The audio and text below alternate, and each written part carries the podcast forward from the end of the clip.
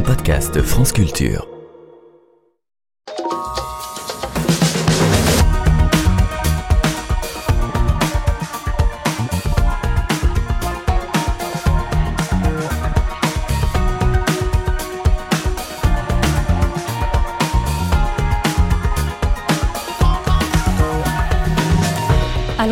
De la médecine occidentale conçue au départ pour soigner les hommes en oubliant la santé des femmes, l'économie moderne a été construite par et pour des hommes. En voulant faire de cette discipline une véritable science au 19e siècle, les penseurs néoclassiques ont élaboré des concepts qui occultent le rôle des femmes et perpétuent les stéréotypes de genre. Alors comment les biais sexistes persistent-ils dans la théorie économique? C'est la question qui va nous intéresser jusqu'à 15h. Bienvenue à tous dans Entendez-vous l'écho Pour ce troisième et dernier épisode de notre série consacrée à la place des femmes en économie, je suis heureuse d'accueillir en studio Hélène Périvier, économiste à l'OFCE et autrice de cet ouvrage L'économie féministe, pourquoi la science économique a besoin du féminisme et vice-versa, paru aux presses de Sciences Po. Également avec nous, et je m'en réjouis, Fatia Talaït, économiste, chercheuse associée à l'équipe genre, travail, mobilité du CRESPA, un laboratoire du CNRS et des universités Paris 8 et Paris-Nanterre. Une émission proposée par Aliette Ovine, Mathilde Tonfourcade, Léa Sabourin, Anna Kubiak et Diane Devancey. Hélène Périvier Fatia Talaïd, bonjour. Bonjour. Bonjour. Merci beaucoup d'avoir accepté notre invitation. Alors on a vu cette semaine que la théorie économique, telle qu'elle nous est parvenue du moins, a été essentiellement élaborée par des hommes. Et l'une des conséquences de cela, Hélène Périvier, euh, c'est que euh, la science économique dominante porte en elle nombre de biais sexistes encore aujourd'hui. Oui, alors l'économie, si on la définit par cette, euh, cette branche un peu dominante, parce qu'en fait l'économie est plurielle, hein, il y a quand même beaucoup d'écoles de pensée euh, dès le début, euh, c'est une discipline qui a été pensée euh, par les hommes essentiellement, même si dans l'émission de lundi, on a bien vu aussi que des femmes avaient contribué à cette discipline. mais cette discipline, elle a été pensée par des hommes essentiellement pour être au service d'une société dirigée par des hommes, qui est la société patriarcale du 19e siècle. De fait, les questions qui sont posées, les outils qui sont utilisés sont ceux qui intéressent ce, ce cette partie-là de la société et ont du fait exclu un certain nombre de, de questions et de notamment euh, s'agissant du rôle des femmes euh, dans l'économie et dans la société en général qui posent problème en matière de, de, de, connaissances que doivent produire cette discipline. Il y a donc un male gaze, un regard masculin en économie euh, comme au cinéma, Fatia Talaït? Oui, alors je voudrais peut-être pour commencer nuancer un petit peu cette, cette absence des femmes de l'économie. En fait, c'est une absence de reconnaissance, mais elles sont présentes les femmes dès le le début de l'institutionnalisation de la science économique euh, dans les universités. Dans, elles sont elles sont présentes en creux dans les débats, dans la production théorique, même s'ils sont à la marge de l'institution. Et ce qui se passe en fait, c'est que leur marque est systématiquement effacée. Euh, une des rares, ça a été John Robinson, dont on a gardé le, le souvenir grâce à Keynes. Et donc, c'est le mérite des économistes féministes d'avoir levé le voile. Et je voudrais vous citer quand même trois exemples euh, alors, c'est le courant de Home Economics à la fin des années 20 et au début des années 30. L'économie domestique. Aux États-Unis. Euh, une thèse d'ailleurs a été consacrée par Agnès Le Tollec et qui était un département euh, au sein des universités, mais qui était exclu, qui était euh, différent de, du département d'économie. C'était une sous-discipline qui explorait les contraintes structurelles et qui pèsent sur les comportements familiaux, qui euh, considérés comme ne répondant pas à la rationalité économique.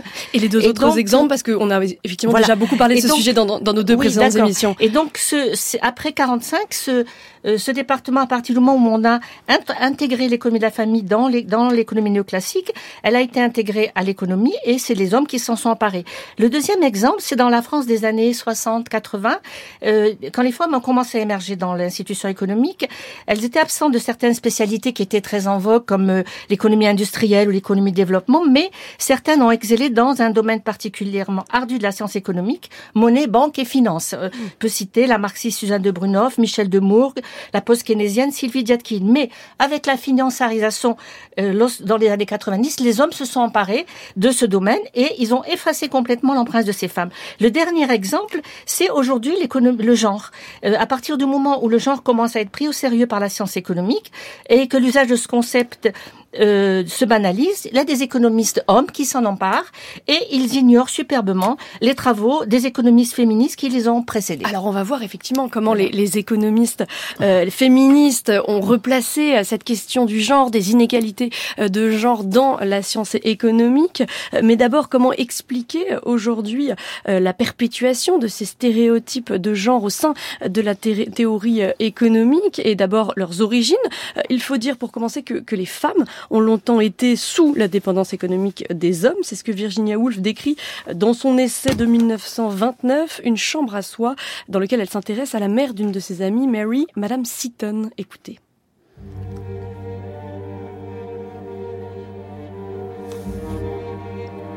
Qu'avaient donc fait nos mères pour ne pouvoir nous laisser le moindre bien?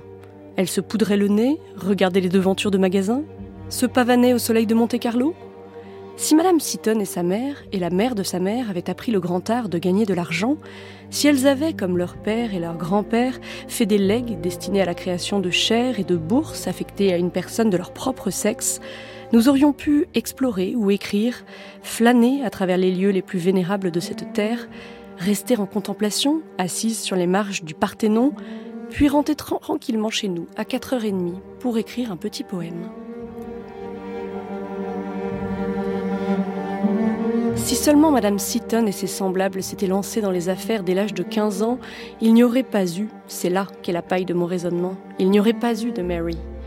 Ajoutons qu'il est inutile aussi de se demander ce qui serait arrivé si Madame Seaton et sa mère, et la mère de sa mère, avaient amassé une grande fortune et l'avaient déposée sous les fondations des universités et des bibliothèques, parce que, primo, il leur était impossible de gagner de l'argent, et que, secondo, si cela leur avait été possible, la loi leur ôtait le droit de posséder ce qu'elles gagnaient. Ce n'est que depuis 48 ans que Madame Seaton possède un sou qui soit à elle.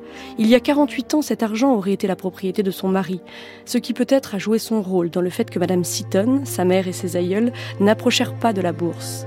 Chaque sou que je gagnerais, pouvait-elle se dire, mon mari le prendrait et en disposerait selon sa sagesse. De sorte que, gagner de l'argent, si c'était possible, ne m'intéresserait guère. Je fais mieux de laisser ce soin à mon mari.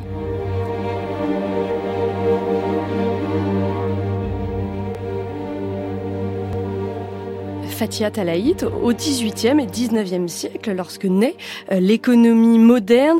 Les femmes euh, n'ont accès ni à un capital ni à un salaire, ce qui explique que cette théorie économique dominante s'intéresse avant tout aux hommes. Alors c'est très important parce qu'effectivement, d'abord c'était une législation récente parce qu'avant les femmes avaient plus d'accès à la propriété. Donc c'est la coverture, c'est euh, les femmes étaient sous les femmes mariées étaient sous la couverture de l'homme. Elles avaient une incapacité juridique dans le code Napoléon mais en Angleterre, elle n'avait pas de, d'existence, elle n'avait pas de, d'existence juridique. Et ça, pour, à mon avis, ça a eu un impact parce que c'est en Angleterre, à cette époque-là, qu'ont été mis en place les fondements, le noyau dur de la science économique. Et aussi, c'est lié, bien sûr, à, à la méthode économique et hypothético déductive. Donc à partir du moment où on met en place des fondements, c'est difficile de les discuter. Et donc, euh, qu'est-ce qui, qui a découlé de cette situation? C'est que l'agent économique qui est défini comme propriétaire de, du travail et ou du capital, et donc il peut avoir des revenus du travail et ou du capital, eh ben euh, ça pouvait pas être une femme. Et donc le ménage par extension a été défini comme euh, comme a été symbolisé, euh, parce qu'on simplifie bien sûr, par le, le, chef de famille, the bread owner, celui qui gagne, gagne le pain. Et ça a été d'ailleurs euh, euh, contesté, hein, ça, John Stuart Mill et notamment son épouse Harriet Taylor Mill ont discuté ça, mais disons que toute la représentation de l'économie s'est construite sur cette base. Par exemple, le fait de justifier que les salaires des femmes soient un quart moins que ceux des hommes, bien sûr, puisque elles ne, elles n'étaient pas bread, euh, elles, elles n'étaient pas chef de famille. C'était une norme écrite, pas seulement une pratique. Rachel Silvera l'a montré. Et donc, euh, même si après les femmes ont obtenu l'égalité formelle, euh, elles ont, il y a eu un combat d'ailleurs dont on parle moins que du le droit de vote, mais elles ont obtenu l'égalité dans l'héritage aux États-Unis bien avant euh, la France, hein, l'égalité dans l'accès à la propriété, mais c'est resté comme ça et c'est très difficile en fait de, de de, de toucher à ce ce que les économistes des conventions appellent ces boîtes noires, de réouvrir ces boîtes mmh. noires. Il y a aussi cette idée, Hélène Périvier, que les services tels que le, le travail des domestiques, parce que euh, ils sont euh, matériels ne sont pas considérés comme productifs. C'est ce que dit par exemple Adam Smith au XVIIIe siècle. Oui, pas seulement parce que Marx aussi hein, considère que par exemple le travail d'éducation des enfants dans la famille ne fait pas partie du travail productif. Il n'y a pas nécessairement derrière une question d'hierarchie ou de non-valeur, mais c'est plutôt ces, personnages essayent de, de, classer euh, les centres d'intérêt des économistes, donc en morcelant un peu les questions et en laissant de côté un certain nombre d'entre elles, qui sont celles qui intéressent le plus euh, les femmes et en tout cas la perspective féministe, ce qui fait que les outils qui sont construits sont des outils qui vont s'intéresser d'abord plutôt à la sphère publique, qui vont laisser de côté euh, très longtemps la sphère domestique, et puis avec cette idée que voilà c'est le marché et l'institution dominante et donc l'économie s'intéresse à ce qui se passe dans la sphère marchande et l'aboutissement, si je prends le cas de la France, de cette réflexion, ça va être l'équilibre valracien avec Léon Valras qui met en avant cet équilibre euh, des marchés avec un système de prix qui permet cet équilibre. Le problème de Léon Valras, c'est qu'il va laisser complètement de côté ce qui se passe dans ce qui n'est pas marchand. Et c'est là où il y a un biais extrêmement important de la compréhension de nos systèmes économiques qui va ensuite être remis en avant, même si, comme ça a été dit, hein, il, y a, bien sûr des penseurs dès le 19e qui ont mis en avant un certain nombre de contradictions derrière ce modèle, mais il va falloir attendre quand même euh, que des, des, économistes féministes, en particulier issus du marxisme, mettent en avant ce travail dit reproductif qui permet le travail productif. Il y a des stéréotypes euh, très forts hein, dans cette approche euh, de l'économie euh, avec cette idée que par essence, les femmes ne peuvent pas être des acteurs économiques parce qu'elles sont mues essentiellement par l'altruisme, euh, Hélène Périvier?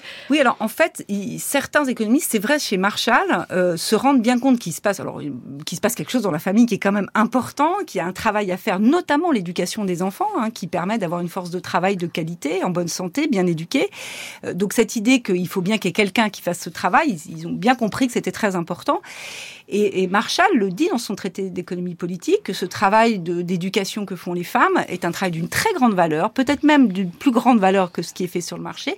Mais ensuite, ce qu'il n'arrive pas à combiner, c'est pourquoi est-ce que les femmes le font euh, euh, gratuitement dans la famille? Ben voilà, lui, il va mettre en avant l'altruisme avec une forme d'essentialisme qui est extrêmement important au 19e siècle et qui euh, nourrit cette pensée, qui facilite d'une certaine façon leur mmh. modèle. On a l'homo economicus d'un côté, qui est un homme rationnel, et de l'autre côté, des femmes qui, de façon euh, altruiste, restent dans la famille parce que c'est leur, euh, c'est leur mm. essence et leur rôle dans la société. Vous avez cité Léon Valras. En effet, le, courant euh, néoclassique va chercher à, faire de l'économie une science à la fin du, du 19e siècle. C'était dans, dans, ce contexte qu'il va accentuer cette négation du, du, rôle des femmes, alors même qu'à cette époque, au 19e siècle, les femmes sont de plus en plus présentes sur le marché du travail. Fatih Atalaï, comment comprendre ce paradoxe? Oui, alors bon, on a on a essayer d'expliquer euh, cette euh, résistance particulière de l'économie à, à, la prise en compte du travail des femmes et de l'activité des femmes.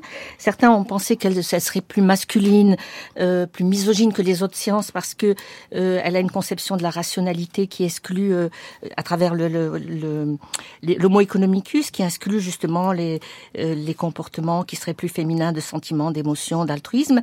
Il y a une autre hypothèse qui, est, pour, pour expliquer ce retard d'introduction du genre, c'est le niveau élevé de formalisation et la hiérarchie des concepts entre un noyau dur théorique très abstrait, dans lequel il n'y a pas de place pour les notions de sexe ou de genre, et le niveau appliqué. Et donc, et notamment, effectivement, avec le courant euh, néoclassique, euh, parce que l'économie s'est formalisée progressivement. Ça a commencé avec Ricardo et, notamment, et après avec les, les, les marginalistes, la révolution marginaliste, notamment l'école française d'ailleurs de l'économie mathématique. Et plus ce, le modèle devenait épuré, abstrait, mathématisé, moins ça, ça devenait facile d'introduire d'introduire le genre.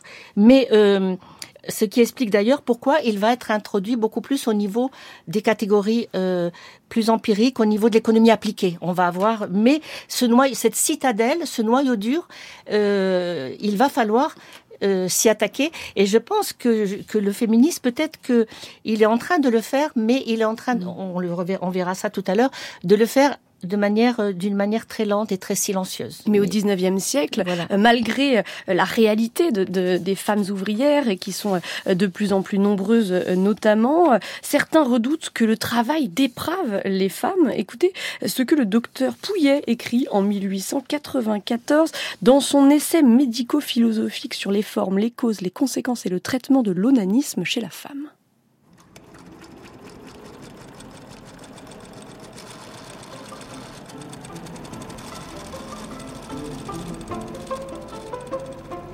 Durant une visite que je fis un jour dans une fabrique d'habillement militaire, voici la scène dont je fus témoin. Au milieu du bruit uniforme d'une trentaine de machines à coudre, j'entends tout d'un coup un des appareils fonctionner avec plus de vitesse que les autres. Je regardais la personne qui le mettait en mouvement. C'était une brunette de 18 à 20 ans. Tandis qu'elle poussait automatiquement le pantalon qu'elle confectionnait sur la tablette de la machine, sa face s'animait, sa bouche s'entr'ouvrait, ses narines se dilataient et le va-et-vient des pieds entraînait la pédale dans un mouvement toujours croissant. Bientôt je vis ses yeux se convulser, ses paupières s'abaisser, sa tête pâlir et se renverser en arrière, ses mains et ses jambes s'arrêter et se détendre. Un petit cri étouffé, suivi d'un long soupir, se perdit dans le bruit de l'atelier. Avec mon guide qui avait remarqué mon attention, je me rapprochai de la mécanicienne qui rougit, baissa le front et balbutia quelques mots. Au moment où je sortis, j'entendis de nouveau, mais d'un autre point de la salle, une machine accélérer son mouvement. Mon compagnon se mit à sourire.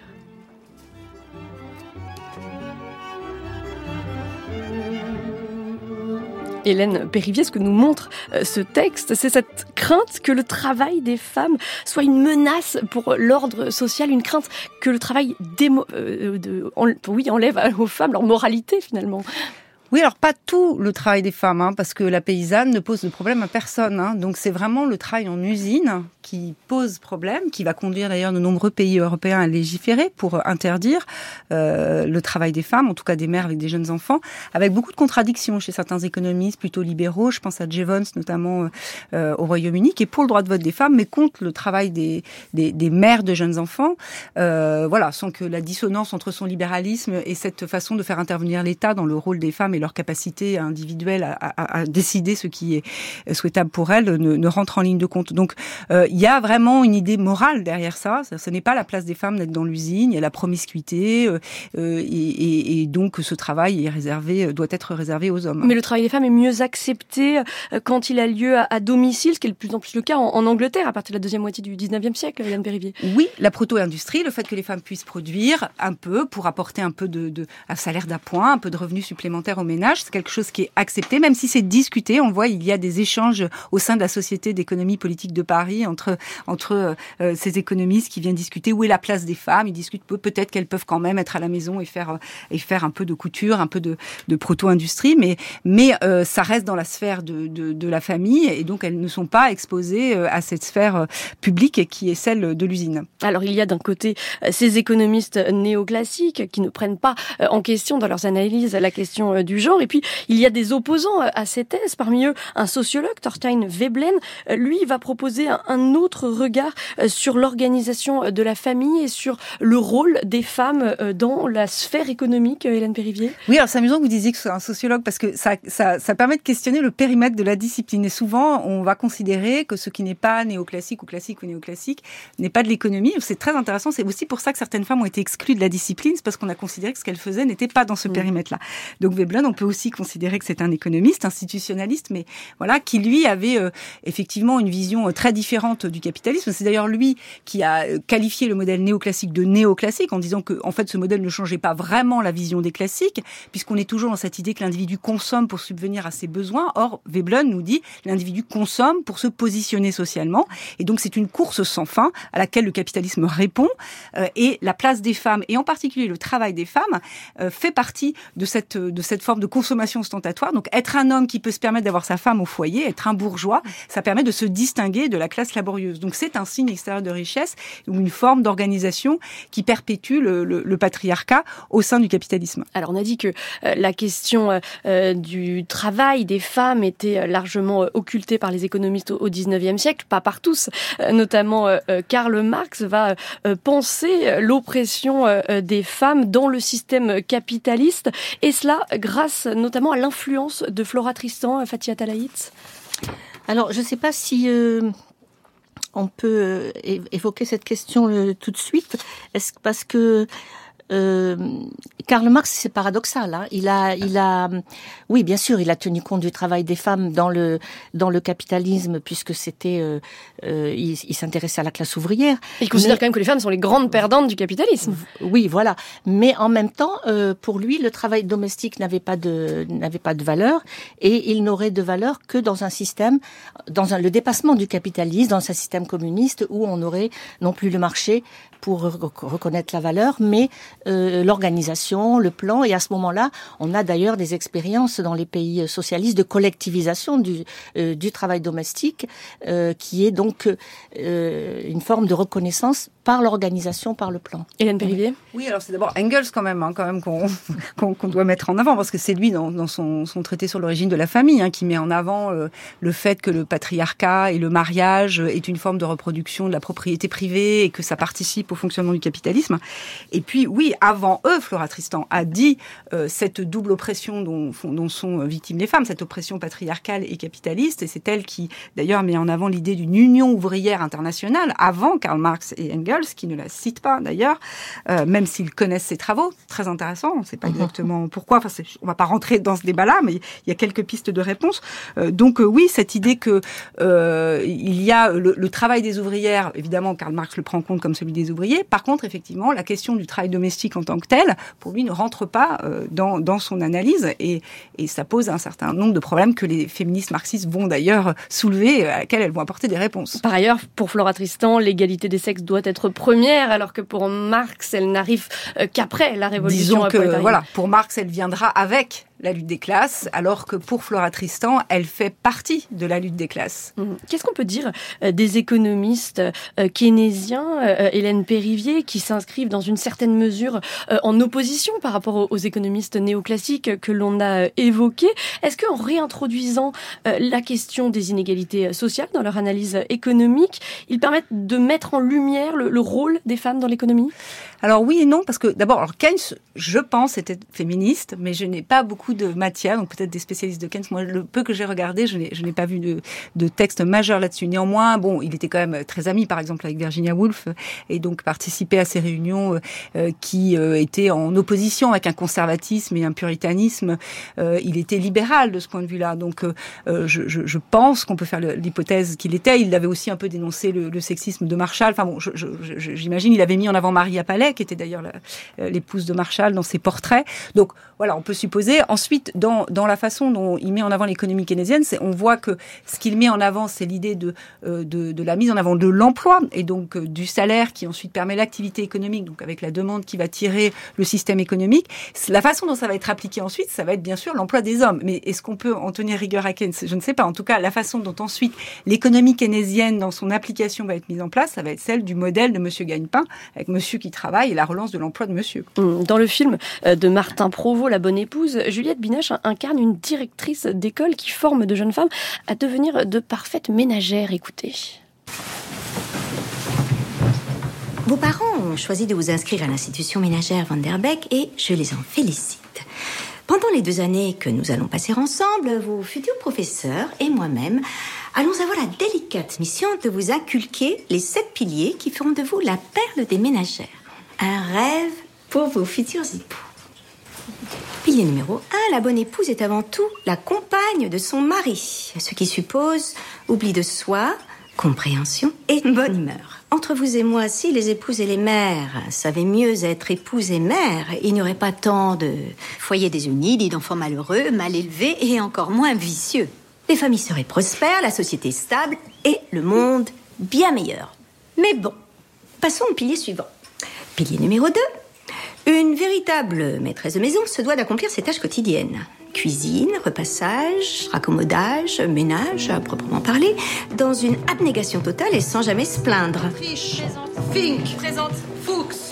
Cette division du travail entre les hommes et les femmes va intéresser un, un économiste libéral dans les années 60, Gary Becker, qui euh, s'y intéresse, mais pour mieux justifier cette division euh, genrée, euh, Hélène Périvier Bah, il y a d'abord plein d'économistes avant lui, hein, qui ça a été dit d'ailleurs lundi, hein, donc je veux pas redire. J'invite les personnes qui nous écoutent à réécouter l'émission de lundi, c'était assez clair.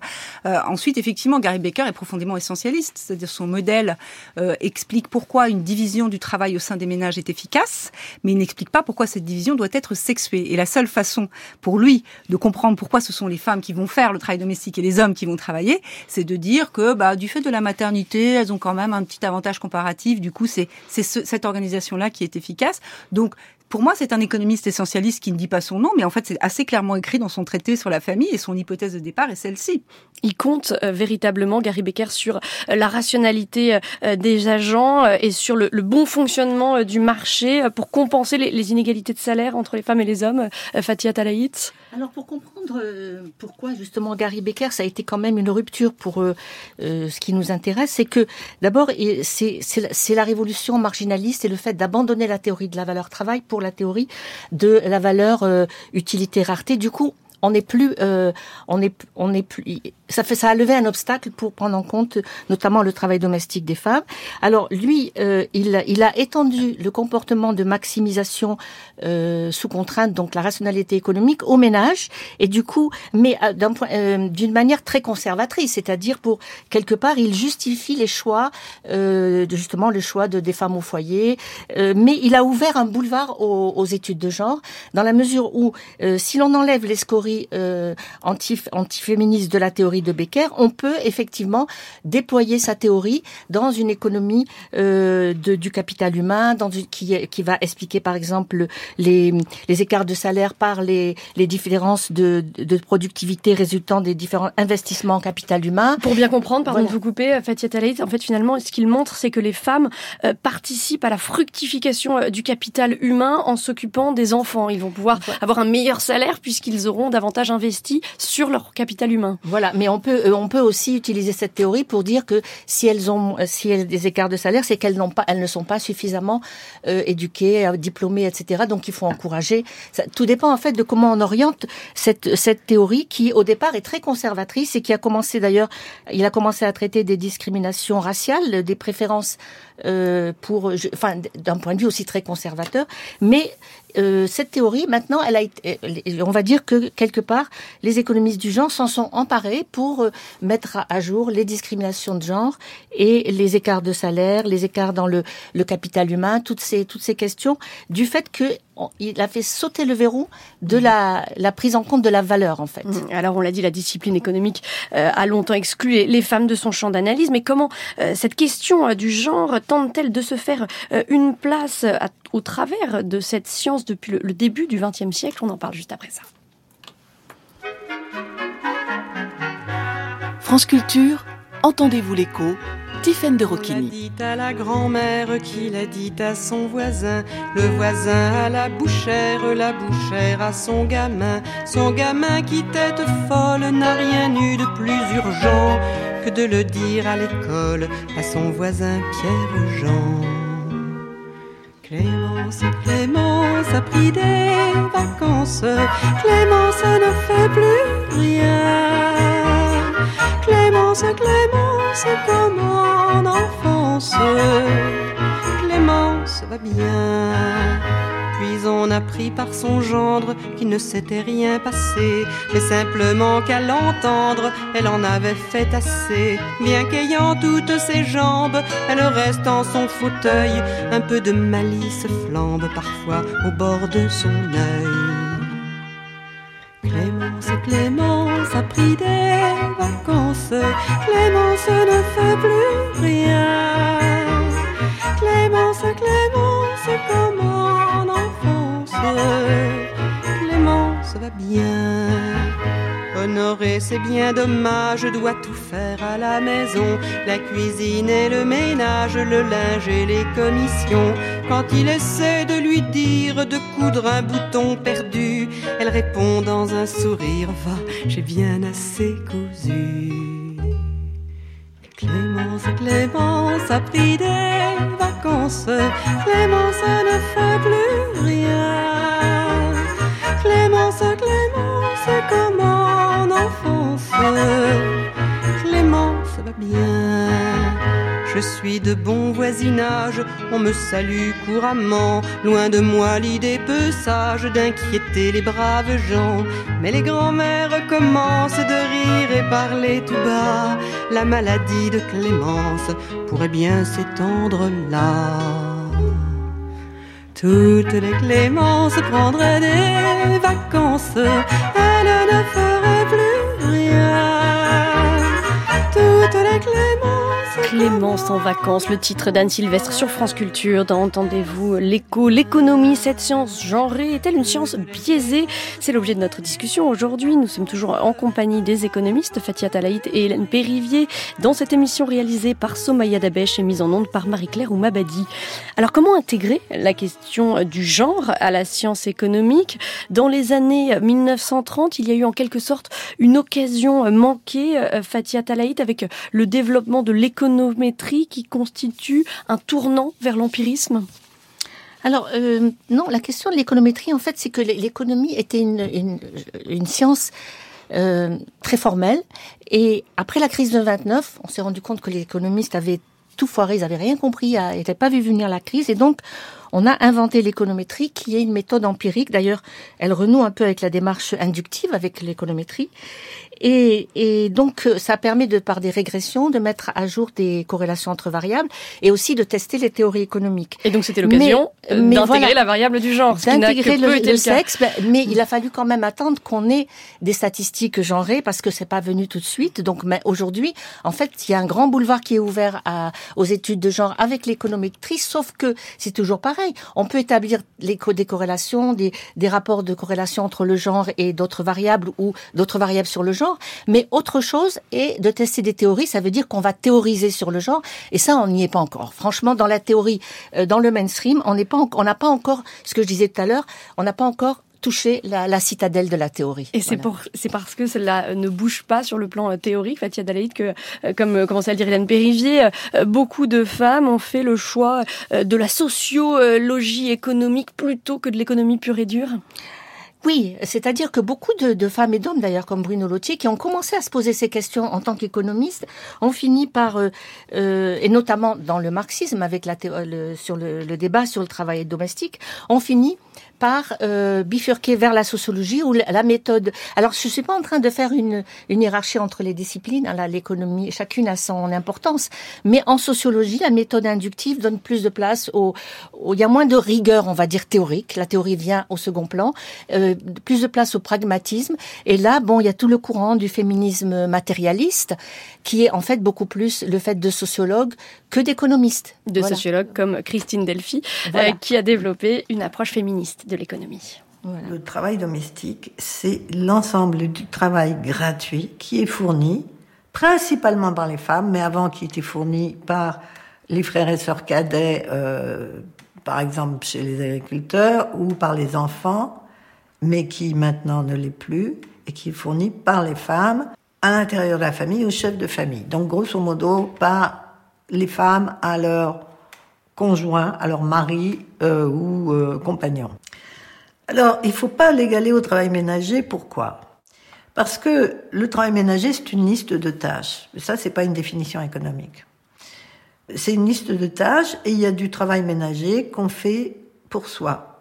Par exemple, une femme coupe les cheveux de son mari, c'est du travail domestique parce que c'est du travail gratuit qu'elle fait pour quelqu'un d'autre. Il n'est ni rémunéré ni payé. Mais en revanche, si elle se coupe les cheveux à elle-même, si elle coupe ses propres cheveux, c'est un travail qui est non payé, mais qui est rémunéré. Et comment est-ce qu'il est rémunéré? Il est rémunéré par le résultat de ce travail, c'est-à-dire qu'elle a les cheveux coupés et qu'elle a économisé la coiffeuse ou le coiffeur. Hélène Périvier, les études féministes, comme celle de Christine Delphi que l'on vient d'entendre, ont permis de mettre en lumière le travail gratuit des femmes? Oui, alors euh, bah, avant les études féministes, je pense par exemple Margaret Reed aux États-Unis, qui a été mentionnée d'ailleurs lundi, euh, et aussi une des premières à mettre en avant euh, le travail domestique, son importance, aussi savoir le, le, définir. Ça a été un peu dit par Christine Delphi. C'est-à-dire, euh, Margaret Reed va parler du critère de la troisième personne, c'est-à-dire qu'évidemment il faut distinguer le, le, temps physiologique, le temps où on fait des choses pour soi, le loisir, et puis ce travail domestique qui est ce que l'on fait pour les autres et qui pourrait être fait à l'extérieur de la famille, mais que l'on fait dans la famille et qui ne donne donne pas lieu à un échange marchand. Alors ensuite sur la question de gratuit, moi je suis un petit peu plus précautionneux sur ce terme gratuit. Euh, ce qui, ça dépend d'ailleurs beaucoup du contexte géographique et, historique. Mais si on prend le cas de la France aujourd'hui, on peut pas dire qu'il n'a pas de reconnaissance parce qu'il y a un ensemble de politiques publiques très importantes qui viennent redistribuer euh, du soutien pour les ménages spécialisés. Je pense au quotient conjugal, je pense au congé parental. Le problème en France, c'est que c'est familialiste, c'est-à-dire que c'est au sein de la famille, on va considérer que c'est une unité homogène on veut pas savoir ce qui se passe dedans. Euh, et, de ce point de vue-là, il y a une reconnaissance. Il n'est pas gratuit, mais il n'est pas équitablement ni partagé, ni sa valeur n'est pas n'est peut-être pas redistribuée, notamment au, moment des, séparations. Voilà. Mais je pense que voilà, sinon euh, euh, c'est un peu la critique que je ferai à, cette terminologie qui met pas assez en avant l'effet des politiques publiques. Ce qui a émergé aussi avec ces études féministes, c'est la notion de travail reproductif qui permet l'existence du travail dit productif. Fatia Talaït, est-ce que vous pouvez nous, expliquer cela? Alors, oui, c'est-à-dire que l'idée, euh, à partir de Christine Delphi et tout ce courant du féminisme matérialiste, c'est de dire qu'en fait, toujours dans le dans la suite de la de, la construction de Marx, hein, c'est que euh, Marx va dire, en fait, il faut bien regarder que euh, il y a eu une Ricardo a, a distingué valeur et richesse. Il a fait faire un bond à la science économique. La richesse étant définie, euh, la, valeur étant définie par le travail et la production de marchandises. Et Marx est venu après pour dire oui, mais cette production de marchandises, il faut qu'elle soit valorisée par le marché. Du coup, euh, les féministes euh, du courant matérialiste vont dire mais oui, le travail domestique produit une marchandise, euh, la force de travail. Et là, à mon avis, c'est un, c'est, c'est une c'est une faiblesse de ce courant parce que la force travail n'est pas une marchandise comme les autres dans la théorie marxiste. Ça a d'ailleurs été développé par Polanyi aussi qui montre que le marché du travail c'est pas un marché comme les autres. Donc là il y a eu une impasse. En fait ce courant s'est trouvé dans une impasse. Il a développé euh, à partir de là toute la théorie de la reproduction mais qui, euh, ce que je disais, qui reste beaucoup plus sociologique ou, ou euh, anthropologique, on va dire, que euh, reconnu par par l'économie. Mmh. Et je voudrais juste revenir justement à Keynes. Pourquoi le, courant keynésien est un des plus hostiles aussi au genre hein? Parce que justement, il a gardé cette notion. Il, il s'est construit sur l'idée que le, le ménage, il est euh, consacré à la euh, consommation et toute la la, la comptabilité, la comptabilité nationale, qui, qui s'est beaucoup inspiré de, du modèle keynésien quand on a mis en place. Eh ben, on est parti de là. Donc, il est, donc c'est très difficile après euh, de d'introduire la reproduction, d'introduire euh, toute cette dimension-là dans une structure qui est qui est construite et qui qui tourne comme ça, quoi. Il y a ainsi à la fois les études féministes et les études de genre qui cherchent à, à, à parler, à évoquer, à expliquer et à mettre en lumière le rôle euh, économique euh, des femmes. Est-ce qu'il faut euh, différencier études de genre et, études féministes, Hélène Périvier ben, Je ne sais pas. En fait, pour moi, le concept de genre implique nécessairement la question de rapport de pouvoir, de domination, d'oppression. C'est bien ce que disent d'ailleurs toute la littérature en sociologie sur le genre. On parlait de rapports sociaux de sexe qui était issu de la, de la sociologie marxiste féministe ou féministe matérialiste. donc donc, pour moi, il y a nécessairement une dimension féministe. Euh, mais peut-être pas pour tout le monde. Je pense que tout le monde n'entend pas derrière le genre le même concept. Certains disent que les études de genre veulent s'adapter à la théorie, euh, théorie économique euh, néoclassique, là où les, études féministes voudraient la déconstruire. Pas forcément. Je pense qu'on peut être euh, à la fois féministe et néoclassique. Je, je, il y a des exemples d'ailleurs. Je, je, pense simplement que parfois le terme de genre est utilisé par certains économistes comme regarder comment se comportent les hommes et les femmes, où sont les hommes et les femmes. Et là, on passe à côté de la dimension relation de pouvoir et, et domination. Fatia Talaït Alors, euh, bon, c'est vrai que les, les, les frontières sont, sont, floues, mais en fait, euh, il y a bon, il y a, déjà des, des, des classifications qu'on peut idéologiques. Hein, on a déjà parlé des courants, euh, le mainstream et les, et les hétérodoxies. En gros, dans le féminisme, en économie, il y a un courant qui vise à un courant anticapitaliste hein, qui considère que euh, le patriarcat sera dépassé si on sort du capitalisme, euh, et un autre qui vise au contraire à, à intégrer les femmes à l'économie capitaliste et considère que le marché euh, est ce qu'il y a de mieux pour l'égalité des sexes. Donc le il marché va comme moyen d'émancipation. Voilà, il va pour et l'égalité, il va s'attaquer beaucoup plus au système précapitaliste identifié au patriarcat euh, que, que et donc entre les deux on a un courant qu'on pourrait qualifier de réformiste ou sociodémocrate qui qui considère que non, que le marché n'est pas forcément ne va pas forcément aller dans le sens de, de automatiquement supprimer les inégalités, les discriminations, mais qu'il faut des règles et des institutions appropriées. Mais il y a une autre distinction beaucoup plus épistémologique, c'est que on peut dire que l'économie du genre, en fait, euh, vise à construire une économie positive avec une dimension prescriptive et normative. Euh, on a Nancy Folb, par exemple, qui, euh, qui assume de faire ça. Elle, elle, elle et, et Nancy Folb, ce qui est intéressant, c'est qu'elle veut pas rentrer dans les divisions entre courants parce qu'elle dit que ça, c'est les hommes qui les ont mis en place. Donc, elle va prendre un peu ces outils dans tous les dans les différents courants. C'est un peu éclectique, un peu même opportuniste. Hein. Et puis, on a le, des courants plus radicaux qui, qui est en fait une économie critique, une économie critique qui remet en cause. Et il y a une grande tradition en fait dans l'économie féministe de critique, notamment euh, à travers l'épistémologie et l'histoire de la mmh. Parmi ces courants hétérodoxes, il y a l'économie sociale et solidaire qui prend davantage en, compte euh, le rôle des femmes dans l'économie, notamment au, niveau local, pardon, car beaucoup euh, de tâches effectuées par des femmes ne visent pas le profit, mais, mais le vivre ensemble. Hélène Périvier, c'est ça l'idée qu'il y a derrière?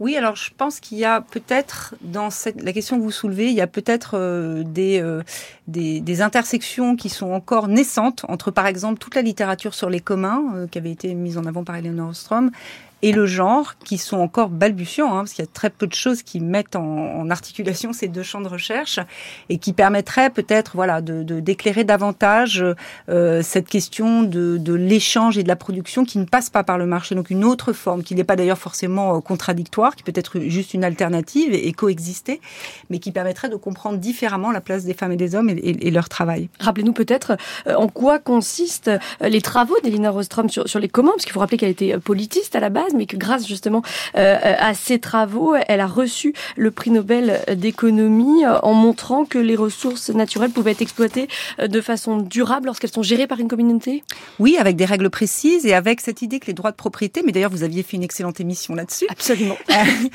avec l'idée que les droits de propriété ne sont pas nécessairement aussi simples que tels qu'ils sont mis en avant, c'est-à-dire une personne possède quelque chose, mais qu'il peut y avoir des faisceaux de droits de propriété avec des règles explicites pour accéder à ces ressources euh, qui permettent l'exploitation de ces ressources et la production d'une toute autre manière de ce qui est fait par le marché dans lequel il y a des droits de propriété explicites, dans lequel chacun mmh. possède quelque chose et très individualiste.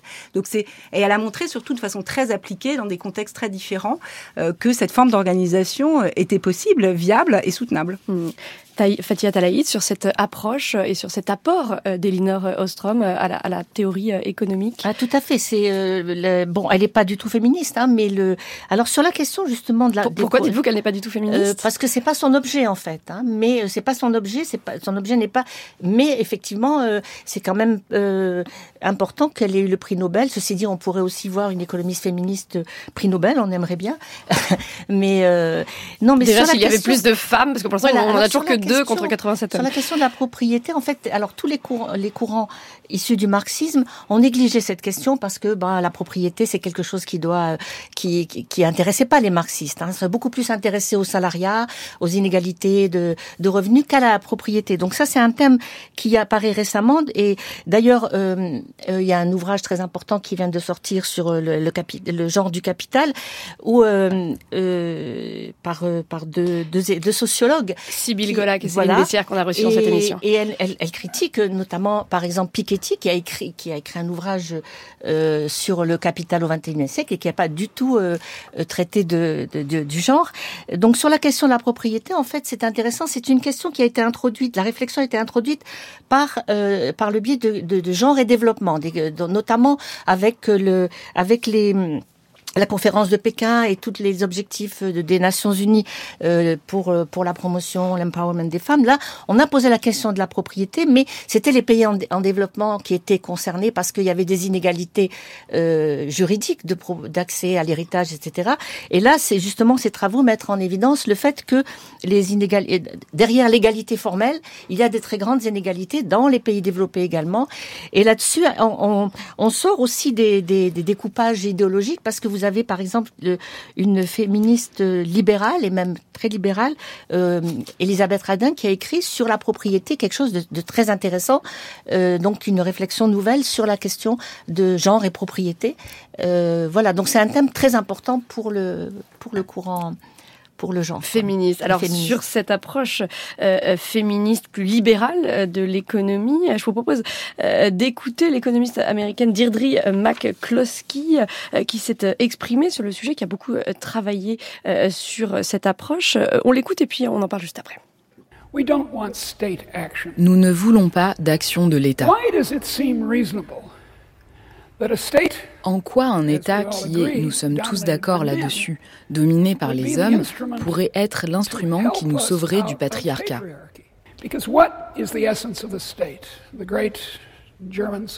Quelle est l'essence de l'État? Selon le grand sociologue allemand Max Weber, l'État, c'est le monopole de la violence. Et c'est vrai. Et c'est cela qu'il faut avoir. Nous devons avoir un État qui lutte contre les voleurs et qui fait cesser l'esclavage. Il y a encore 40 000 esclaves dans le monde, selon une estimation modérée. C'est scandaleux. L'État devrait arrêter tout ça. Mais l'État, c'est le point. Ce n'est pas la main tendue de l'offre. Donc si nous voulons aider les femmes, les hommes aussi, et les enfants, nous devons permettre à ce qu'on appelle le capitalisme de fonctionner. Fatia Talaït, Dirdri McCluskey, qu'on vient d'entendre, a développé un féminisme libéral et individualiste euh, en économie oui, alors ça c'est très intéressant parce que c'est vrai, c'est un des grands paradoxes en fait de du combat des femmes dans l'économie, c'est que tout à l'heure, bon, on évoquait le, le, le fait que le travail domestique est quelque part reconnu par des politiques sociales et tout. J'avais évoqué aussi le le, le courant euh, sociodémocrate, une économie sociale de marché où l'État, où il y aurait des institutions qui viendraient pallier aux, aux distorsions de marché, mais euh, enfin pas aux distorsions de marché, au, au fait que le que le marché n'est pas forcément ne va pas forcément dans le sens de de l'égalité mais du coup, on donne beaucoup de pouvoir à l'État. Euh, par exemple, Esther Duflo, qui aussi a eu le prix Nobel, elle, euh, elle a fait un petit papier sur euh, sur les questions de genre et elle débouche sur, elle, comme elle est très libérale, elle débouche sur cette idée justement que le marché, en fait, euh, il va dans le sens de l'égalité, mais que c'est les mentalités, c'est les gens, c'est le patriarcat, c'est les familles, et donc euh, elle finit, elle, elle, elle en conclut par une injonction à aller dans les familles pour intervenir, pour faire en sorte qu'il n'y ait pas de violence, qu'il n'y ait pas d'inégalité. Donc là, effectivement, je suis tout à fait d'accord. Euh, si on, on, donne du pouvoir à l'État, c'est un un État qui n'est pas forcément féministe, c'est un État qui va, qui va, qui bon, on a, on a hein, tout le paradoxe des politiques sociales, qui va faire de l'intrusion dans la vie privée des gens et qui va, et, et qui va euh, élargir en quelque part le, le, enfin limiter les libertés. Donc moi je trouve que la, la le, le, libéralisme, lorsqu'il est féministe, c'est intéressant de d'y de, d'y retourner. Hélène Périvier, votre point de vue sur le sujet? euh, oui, non, non, mais c'est vrai que le, le, le, point de vue de, de, de ce féminisme individualiste et, et, libéral un peu radical, on pourrait dire, parce qu'il y a quand même plusieurs degrés. Euh, c'est de penser que le marché est une institution euh, capable de, de disons, de, de, de produire l'égalité. Mais c'est un peu ce que disait John Stuart Mill quand il disait je fais le pari que les, les libertés produiront l'égalité et arrêtez d'empêcher les femmes de s'instruire, de travailler. Vous verrez qu'elles sont aussi capables que, que les hommes.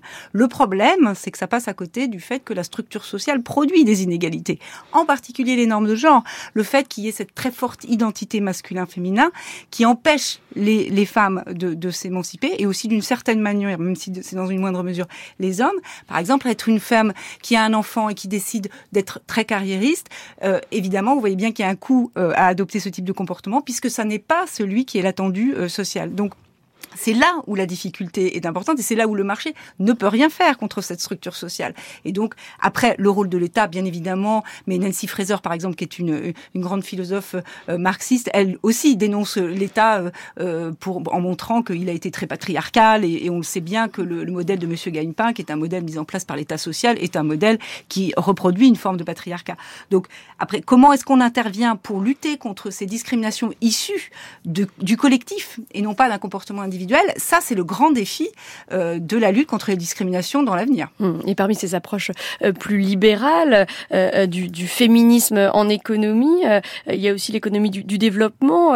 vous commenciez à l'évoquer, Fatia Talaït, cette économie qui considère que le marché permet de, de lutter contre les inégalités de, de genre. Qu'est-ce qu'on peut dire sur cette approche?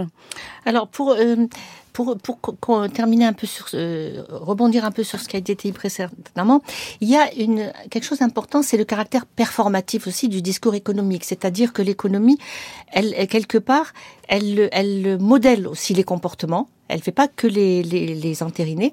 Et euh, aussi que le fait que les normes, puisque, en fait, l'économie néoclassique, c'est quoi? C'est des, euh, des choix sous contrainte. Hein. Et les, parmi les contraintes, il y a les normes, dont les normes de genre.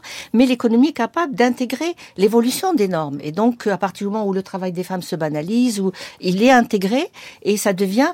Euh, bon, la, la difficulté, c'est que ça s'est intégré, c'est-à-dire que c'est marchandisé. Ça rentre dans la sphère euh, marchande. Euh, et donc, il y a un caractère performatif qui fait que ça, ça a un impact sur les comportements. Alors, pour revenir à l'économie du développement, euh, d'abord, c'est très important de dire que, en fait, euh, les pays en développement, que ce soit à la période coloniale ou post-coloniale, ils leur économie a été formatée par euh, des modèles venant de, des pays occidentaux, importés des pays occidentaux, donc ces modèles qu'on a décrits comme euh, excluant le genre, excluant les femmes, et cela s'est fait au détriment de, de la place des femmes qu'elles avaient dans ces, mm. dans ces sociétés. Moi j'ai travaillé par exemple sur les normes en islam, les femmes avaient accès à l'héritage, avaient accès à, la il y a séparation de, des biens dans le mariage, donc et ça ça a été il y a eu un par l'adoption du, surtout du droit romain et tout ça, ça a été il y a eu un recul, voilà. Et donc le courant, le genre est développement, en fait, le, le, le genre a été introduit dans les théories du développement. Au début, on appelait ça euh, Women in Development, femmes et développement. C'était surtout euh, le, le, planning familial et puis l'aide à la, à la alimentaire. Ensuite, ça c'était dans les années 50. Ensuite, il y a le courant femmes et développement à partir des travaux de Esther euh, Bosrup, qui est une féministe qui a mis en, qui a montré qu'en fait le développement n'avait pas les mêmes impacts sur les hommes et sur les femmes. Et puis le la troisième étape, c'est gender and development, c'est-à-dire l'idée que l'objectif finalement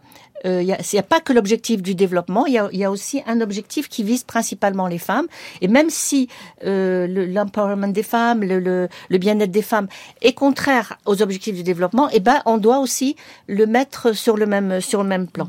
Et euh, voilà. Donc, euh, on comprend qu'il y a beaucoup euh, de travaux voilà. qui ont été qui ont permis de, de replacer cette question du, du genre en économie. Et pourtant, aujourd'hui encore, un certain nombre de biais sexistes subsistent au sein de de, la pensée économique. Hélène Périvien, un dernier mot sur euh, les moyens à, allouer à cette lutte contre ces biais sexistes qui persistent. Ben, moi, je dirais plutôt que là, ce qui se développe beaucoup, c'est une littérature euh, sur euh, les biais comportementaux, donc via l'économie comportementale entre les femmes et les hommes, avec un focus très fort là-dessus, alors même que l'on sait que ces différences face au risque et à la compétition sont assez ténues, ça a été dit d'ailleurs par ma collègue Anne Boring hier, et la critique que fait Julie Nelson très justement de cette littérature grandissante, c'est justement peut-être de réactiver, et là je rejoins ce qui a été dit, c'est-à-dire l'idée que l'économie euh, a un impact sur les comportements, c'est qu'à force de se concentrer sur des petites différences de comportement en matière de risque et de compétition, eh ben on réactive le stéréotype qu'il y a, il y aura des différences de comportement en matière de risque et de et de et, et, de compétition. Là, je pense qu'en fait, il faut vraiment que la discipline s'interroge sur la pertinence des questions posées, en utilisant ensuite des outils qui permettent de répondre euh, à ces questions. Mais euh, voilà, peut-être qu'on ne va pas toujours dans la bonne direction. Un mot de conclusion, à Fatia Talaït? Alors, euh, moi, je voulais rappeler que l'économie est une science de la mesure et du calcul, et donc effectivement, les, les, les, études sur le genre ont pu se déployer à une large échelle à partir du moment où on a eu des, des, des données, des bases de données, des données genrées. Mais le, le, la difficulté, c'est de réduire justement euh, l'égalité à une égalité arithmétique, de réduire le genre à une mesure, euh, ce qui est en train de et donc euh, et, et, de ne pas euh, et, et, et donc je pense que l'économie, bon, l'économie, elle évolue selon ce que Kuhn a, a défini comme des révolutions scientifiques. C'est-à-dire qu'à un moment donné, il y a une rupture dans, dans les paradigmes. Ça s'est passé avec le, le keynésianisme, ça s'est passé avec la révolution marginaliste. Et donc, on peut se poser la question, pour le moment, les féministes n'ont pas provoqué de, de, hmm. de, révolution scientifique, mais on peut se demander si elle n'est pas en train de se mettre en place euh, de manière... Euh, une révolution à venir ou à venir ou qui a peut-être commencé à bas Toucher quand même à la théorie. Un grand merci. pour le moment, c'est pas fait. Un grand merci à toutes les deux, Hélène Périvier, Fatia Talaï, de nous avoir éclairé sur ces enjeux. Hélène Périvier, je rappelle le titre de votre ouvrage, l'économie féministe. Pourquoi la science économique a besoin du féminisme et vice versa, aux presses de Sciences Po et Fatia Talaï. Je rappelle que vous avez écrit Femmes et droits de propriété, un article euh, qui est paru dans les cahiers du genre. Un grand, grand merci à toutes les deux.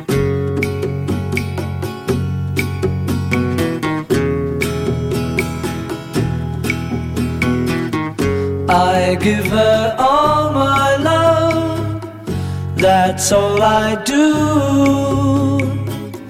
And if you saw my love, you'd love her too. I love her.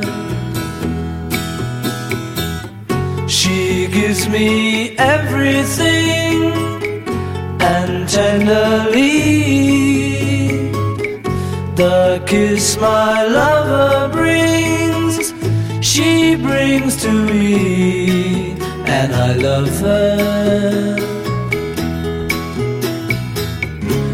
A love like ours could never die as long as I have you near me.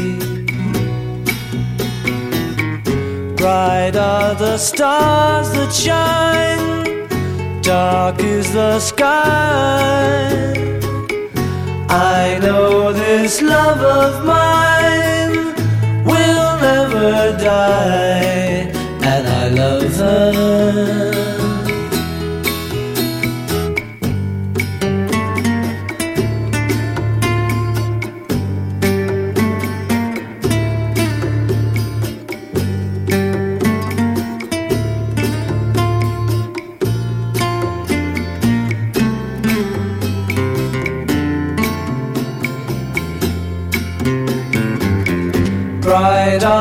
Stars that shine, dark is the sky. I know this love of mine will never die, and I love her.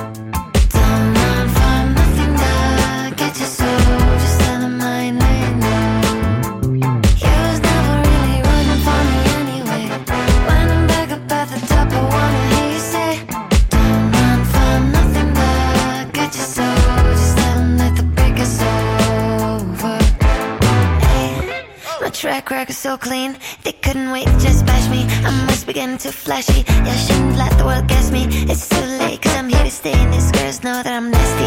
I sent her back to her boyfriend with my handprint on her ass cheek. City talking, we taking notes. Tell him all to keep making posts. Wish he could, but he can't get close. Oh, geez, so proud of me that he's choking up while he making toast. I'm the type that you can't control. Said I would, that I mean it so. I don't clear up rumors. Where's your sense of humor?